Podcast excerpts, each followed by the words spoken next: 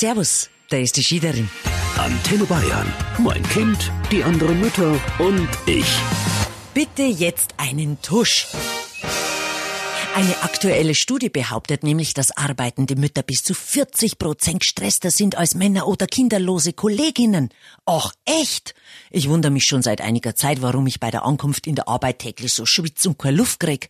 Es ist ja vorher nichts los. Sechs Uhr aufstehen, Kinder wecken, nach dem Wecken dreimal sagen, anziehen bitte, dann Pausenbrote schmieren, ab in die Schule. Kleines Kind aufwecken, anziehen, Honigbrot schmieren, pappiges Honigbrot vom Boden wegwischen, selbst fünf Minuten Körperpflege unter hartem Duschstrahl vollziehen, kleines Kind wieder umziehen, weil angezogen mit unter dem harten Duschstrahl gestellt. Dann einkaufen, einkaufen zurück, einräumen, vorkochen fürs Abendessen, zweimal Bremer Stadtmusikanten vorlesen, zwei Trommeln Wäsche waschen, trockene Wäsche zusammenlegen, kurz telefonieren, Kind Zähne putzen, Zahncreme vom Pullover kratzen, Paw Patrol Rucksack packen, dann mit Oma telefonieren, einmal Bremer Stadtmusikanten vorlesen, Lego spielen, dann ausgeräumte Lego-Spielzeugkiste wieder einräumen, Kindjacke an, Müll runter, noch schnell auf dem Weg zur Tagesmama zum Getränkemarkt und dann im Stau auf der A99 zu spät zur Tagesmama und zur Arbeit kommend. Und laut dieser Studie bin ich ja gestern schon gestorben. Berufstätige Mamas haben hohen Blutdruck, erhöhte Herzfrequenz, schlafen schlecht und die Work-Life-Balance gerät aus dem Gleichgewicht. Aha.